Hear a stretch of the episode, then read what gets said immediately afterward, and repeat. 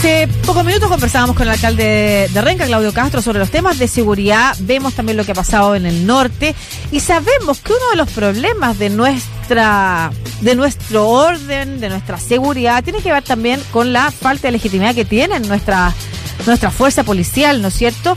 Eh, fuerza policial que, entre otras cosas, eh, tiene poca transparencia, ha estado eh, denunciada e investigada y sancionada por temas de corrupción y que además tiene eh, un, un, cuestionado nivel de profesionalismo que entre otras cosas se traduce en un uso de fuerza letal eh, indiscriminada o que no es lo suficientemente respaldada por las normativas que la propia institución tiene. Vamos a conversar con Alejandra Moore, investigadora del Centro de Estudios en Seguridad Ciudadana del Instituto de Asuntos Públicos de la Universidad de Chile, sobre el capítulo local del informe regional Monitor del Uso de la Fuerza Letal 2018-2019, que es un reporte que develó falta de datos y transparencia en la fuerza aplicada con armas de fuego de munición metálica por parte de agentes de seguridad en servicio. ¿Cómo estás, Alejandra? Hola Lucía, muy buenas tardes, muchas gracias por la invitación. Muchas gracias a ti por estar esta hora conectada con Estación Central de Radio Sets para conversar de este tema. ¿Cuáles fueron los resultados que te parecen más importantes de eh, difundir, de analizar y de profundizar con miras a la profesionalización o la refundación o reformulación de nuestras fuerzas de seguridad?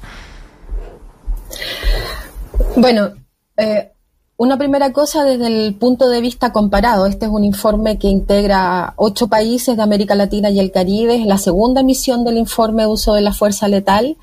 Eh, una iniciativa que eh, se promueve desde la Academia y Sociedad Civil para justamente poder eh, efectuar un monitoreo sobre este ámbito tan específico pero tan importante del desempeño de las policías. Nosotros somos de todos los países participantes de esta segunda entrega del informe, aquel con las tasas de criminalidad más bajas, con los niveles de violencia criminal también más bajos. Pensemos que estamos aquí comparándonos con México, El Salvador, Brasil, Venezuela, Jamaica, Trinidad, Tobago, Colombia, ¿verdad? Entonces, desde esa primera panorámica de lo comparado regional, eh, Chile tiene indicadores bastante moderados, con excepción de uno, eh, de, nosotros trabajamos con dos sets de indicadores, unos de uso de la fuerza letal y otros sobre abuso. Em, y en relación a los de uso, en general, en relación a la población total, tenemos indicadores moderados, eh, cercanos a los de Colombia, que ya es un tema interesante, considerando que Colombia tiene niveles de violencia criminal mucho más asentados que los chilenos. Y en los indicadores de abuso hay uno en particular que desde la perspectiva comparada despierta alguna luz de alerta y es uno que relaciona la letalidad eh, que causan los agentes en civiles por medio de armas de fuego con la letalidad de los propios agentes por manos de civiles. Entonces, es la relación de civiles muertos por armas de fuego y eh, policías muertos por armas de fuego. Y ahí estamos con eh, valores que duplican el estándar esperado. A ¿Y cómo se explica eso? Eh, ¿Hay algunas hipótesis respecto al por qué se dan estos resultados en el área del abuso? Mira, es, es una hay dos líneas de explicaciones. Mm. Primero que los números en Chile son bastante pequeños, somos un país pequeño, como decía, con eh, si nosotros miramos la incidencia de las armas de fuego en la criminalidad para el periodo, acordémonos que estamos hablando de 2018-2019. Eh, aunque viene en ascenso desde ya hacía algunos años, es bastante um, menor comparado con otros países de la región. Nosotros vemos que los homicidios en América Latina, el uso de las armas de fuego en América Latina está asociado alrededor del 70, 80 y hasta 90% de los homicidios, de acuerdo al país que se trate.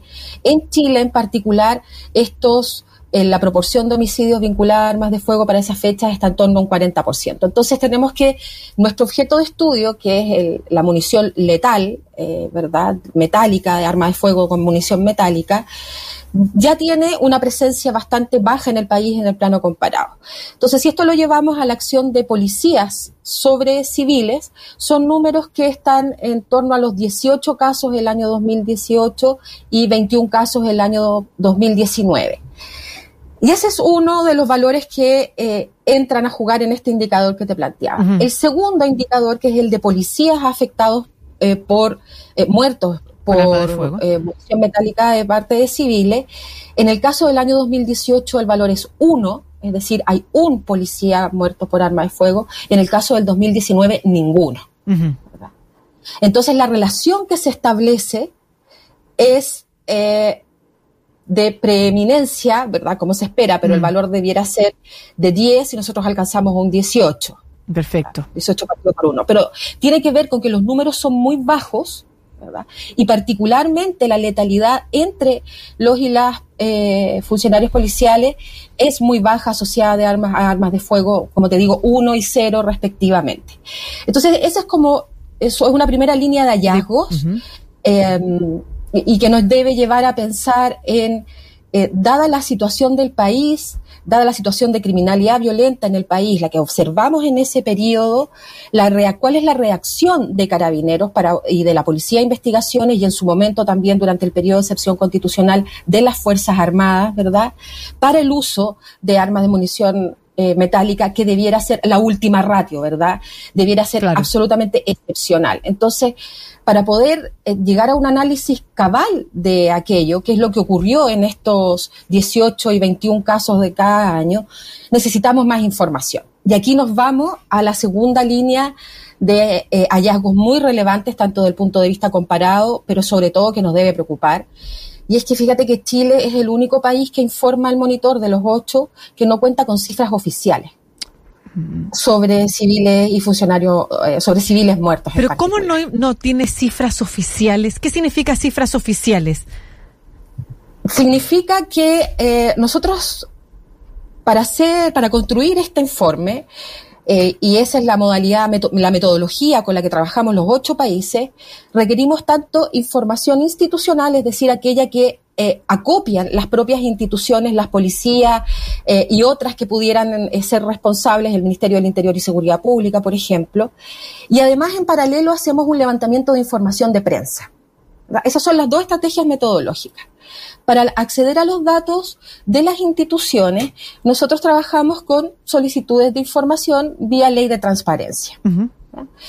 Em, y la respuesta a estas solicitudes de información es eh, que no se dispone a ver, el Ministerio del Interior y Seguridad Pública no se hace cargo de responder, sino que deriva a las instituciones policiales. Esa es una primera cosa importante. El ente responsable de la seguridad pública en el país, que es el Ministerio, ¿verdad? Eh, no exige a las policías este dato, o al menos no se hace responsable de comunicarlo a la ciudadanía. Al solicitarlo a las policías, a cada una por separada, um, la primera respuesta es no contamos con esas variables. Es decir, en nuestros sistemas de informa en, los sistemas de información de las policías no se estaría registrando, ¿verdad?, cabalmente estos hechos que es una situación preocupante porque eh, no solo estadísticamente ellos debieran llevar un registro, sino que además debieran realizar investigaciones asociadas a estos hechos, claro. investigaciones administrativas. O sea, está vinculado a su propia profesionalización, al cómo ellos mismos se evalúan. Ahora, dentro de ese contexto, yo no, yo no creo que tengas la respuesta, pero pero igual, igual te lo pregunto, el, porque esto sí existe en los otros países. Tú dices que este es el único país que no lo tiene. Y esto es teóricamente, hipotéticamente, por falta de profesionalismo o porque es opaz la información entre o, o opaca o oculta la información entre las fuerzas de orden y seguridad y el poder civil. Mira, yo creo que es un poco de las dos cosas. Eh, quiero precisar que en una tercera solicitud de información, porque la primera, ¿verdad? Solicitamos todo lo que necesitábamos y fuimos bajando el nivel de exigencia del dato. En una tercera solicitud, Carabinero nos responde y nos entrega cifras agregadas por región. ¿ya? Que nos permitan llegar a una cifra para carabineros, que de todas maneras era parcial y no nos permitía informar el país completo, y hacer algunas comparaciones con los datos que nosotros habíamos recogido en prensa, pero aún es insuficiente, porque para poder tener eh, una aproximación más detallada a qué tipo de fenómenos nos estamos enfrentando, necesitamos saber no solo en qué región, sino que en qué circunstancias, ¿verdad? Se trataba de un delito flagrante, de un operativo policial, eh, se trataba eh, de hombres, mujeres, de qué edades, etcétera. Entonces, a lo que tú me planteas, quería hacer esa salvedad, ¿verdad? Porque efectivamente en una tercera solicitud nos entregan alguna información. Eh, yo creo que por una parte no ha habido una exigencia desde el Estado chileno, pese a que es parte eh, de lo que los eh, todo el marco que regula el uso de la fuerza a nivel internacional nos obliga. ¿verdad? Eh, pero hemos visto en, en, los últimos 20 años, particularmente en los últimos 10, que el Estado chileno no ha sido proactivo en echar a andar todos estos compromisos y hacer exigible y operar efectivamente en el marco de, eh, de la adecuada función policial, sino que más bien ha sido reactivo. ¿verdad? Entonces, cuando hay una sentencia de una Corte Internacional respecto de una acción que no ha tomado oportunamente el Estado chileno, pues eh, toma esa, esa medida, esa acción. Claro, Lo que pasó con el caso Lemún, ¿verdad? Claro, y a nivel, y a nivel nacional, cuando las cosas terminan siendo denunciadas ante la justicia, casos de corrupción fuertes que ya han eh, tomado a toda la institución, además, por supuesto, de los casos en los que se han develado montajes y otros, em, eh, recién ahí efectivamente se empiezan a, activar ciertos mecanismos que podrían eh, asegurarle a la ciudadanía eh, cierta búsqueda de verdad, justicia, que que llega tarde además, ¿verdad? Justicia y reparación que llega tarde. además y ya y vemos entonces lo que pasa con la deslegitimación que hoy tienen las fuerzas de orden y seguridad a propósito de todos estos espacios en los que se le dejó actuar sin lo que ustedes señalan, registros oficiales, transparencia y datos que debieran ayudar incluso a perfeccionar su propia labor. Te quiero hacer una última pregunta, Alejandra, que tiene que ver con una recomendación que hace el informe de excluir a las Fuerzas Armadas de las tareas de orden público a propósito del estado de excepción constitucional que tenemos en el sur y de también la petición de, de abrir un estado, una discusión respecto a un estado de excepción o la incorporación de las Fuerzas Armadas, por ejemplo, en los delitos de narcotráfico, en, en, los delitos vinculados a los problemas que se están agudizando en el norte. Eh, cuéntanos un poquito de esa recomendación. Déjame hacer una precisión respecto de lo anterior, una, una complementar la idea, porque me parece clave. Eh, esta situación de la falta de registro y transparencia desde las policías, ¿verdad? Está eh, es, sintomático respecto de todo esto que se ha venido discutiendo en los últimos años sobre la autonomía de las policías en relación al, al Ejecutivo, ¿no? Y prueba de ello es que recién el año, recién ahora se está discutiendo en el Congreso una ley de uso de la fuerza.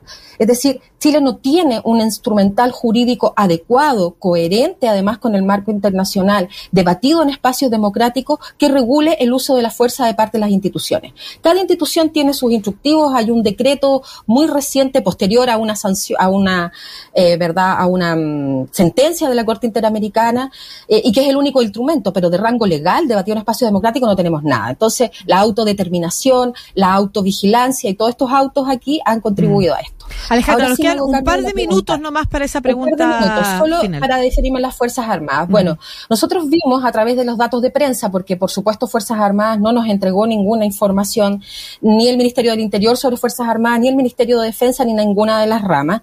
En datos de prensa nosotros pudimos ver que la letalidad asociada a las Fuerzas Armadas en ese pequeño periodo de 12 días es muy superior es casi ocho veces mayor a la, de carabinero y casi cuatro veces mayor a la de la policía de investigaciones. Mm. Entonces, claramente, las Fuerzas Armadas, y esto es coherente con lo que señalan todas las recomendaciones y experiencias internacionales, no están formadas, no han, no han sido creadas ni están preparados para hacerse cargo de tareas de orden público porque su rol es combatir enemigos. Mm. Y al interior de un país, por muy, eh, por muy delincuente que podamos considerar a una persona, no es un enemigo. Mm. Eh, y eso es una, eh, y, este, y esto es una deformación que tenemos, ¿verdad? Y que tributa de esta, de esta antiquísima eh, referencia a la Guerra Fría en torno a la, a la seguridad interior de los estados, la doctrina de seguridad nacional, ¿verdad? Y que nos dejó, y estos son resabios de aquello. Las Fuerzas Armadas son más letales, no están preparadas, eh, y si bien pueden colaborar en tareas específicas de inteligencia, su contacto con la ciudadanía no debe ser promovido en materia de seguridad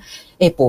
Muchas gracias, Alejandra Moore, eh, investigadora del Centro de Estudios en Seguridad Ciudadana del Instituto de Asuntos Públicos de la Universidad de Chile, por eh, describirnos a grandes rasgos eh, cuáles son aquellas conclusiones más relevantes de la investigación que se, que se hace a propósito del capítulo local del informe regional Monitor del Uso de la Fuerza Letal 2018-2019 y que es fundamental considerar a la hora de seguir discutiendo, como tú bien decías, en un espacio democrático, qué tipo de fuerza de orden y seguridad vamos a tener en nuestro país, cuáles son las características, cuáles son los niveles de profesionalización, de transparencia que tiene que tener y cómo efectivamente trabajamos en el orden público y entendemos que las Fuerzas Armadas no están para aquello. Muchas gracias, Alejandro. Un abrazo.